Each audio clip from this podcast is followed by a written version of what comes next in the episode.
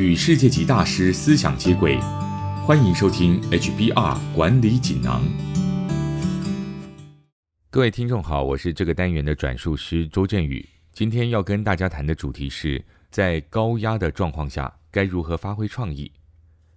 面对沉重的工作，每天都累得要命，累积的压力让你连晚餐要吃什么都很难决定，更别说是提出创新构想了。虽然你压力这么大，但老板。还是期待你提出一些有创意的方案，这个时候你该怎么办呢？以下四个方法告诉你如何在压力之下仍然可以发挥源源不绝的创造力。首先，不要勉强自己提出新方案，在压力沉重的状况下，还要刻意强迫自己发挥创意，可能会进一步引发抗拒的心理。这时候，你就只能运用大脑比较原始、最不具创意的那个部分。所以，不要对自己说“我必须要有创意”或是“现在一定要做到”，而是要说“我要看看会发生什么情况”，或是“我要研究一下这种可能性”，亦或者“我要试试看这些想法究竟会不会成功”。先创造一种心理安全感，才不会感受到太大的压力。第二，创造出心理安全感之后，接着就可以试着采用发散思考。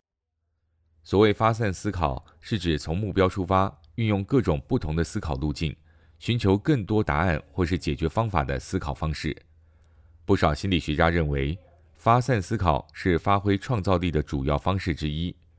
在这种思考模式之下，大脑的运作比较放松，它会试图在不同部位之间建立连结，而不像聚焦思考那样，按照既有的思考模式来运作。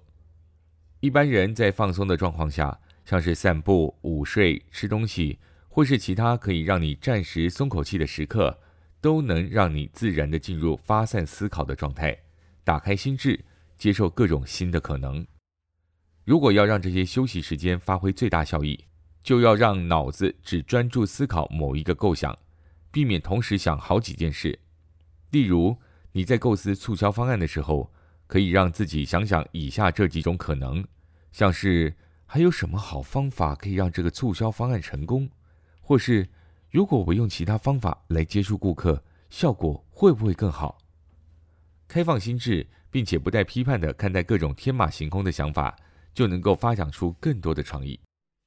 第三，如果你还是觉得脑子打结，提不出新构想，可能就要为大脑提供更多思考素材，例如阅读相关书籍，或是实地走访某个地方。拜访某个人，另外，你也可以与相关专家来谈一谈。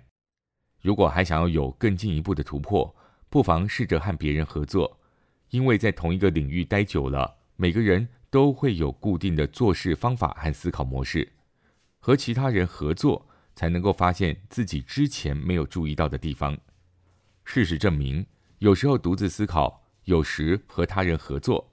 轮流采取这两种方式是发挥创意的最有效方法。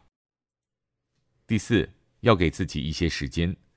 大脑全力运作的时候，你或许能够立刻想出许多有创意的点子，但如果不是处于那种百分之一百运作的状况下，这时让大脑适时放松，多一点时间慢慢思考，才能提高成功几率。以上摘自《哈佛商业评论》全球繁体中文版，说明。在高压的状况下，如何发挥创意？方法包括：首先，不要勉强自己提出新方案；方法二，试着采用发散思考；方法三，为大脑提供更多思考素材；最后，给自己一些时间。更多精彩内容，欢迎阅读《哈佛商业评论》全球繁体中文版。谢谢您的收听，我们下周见。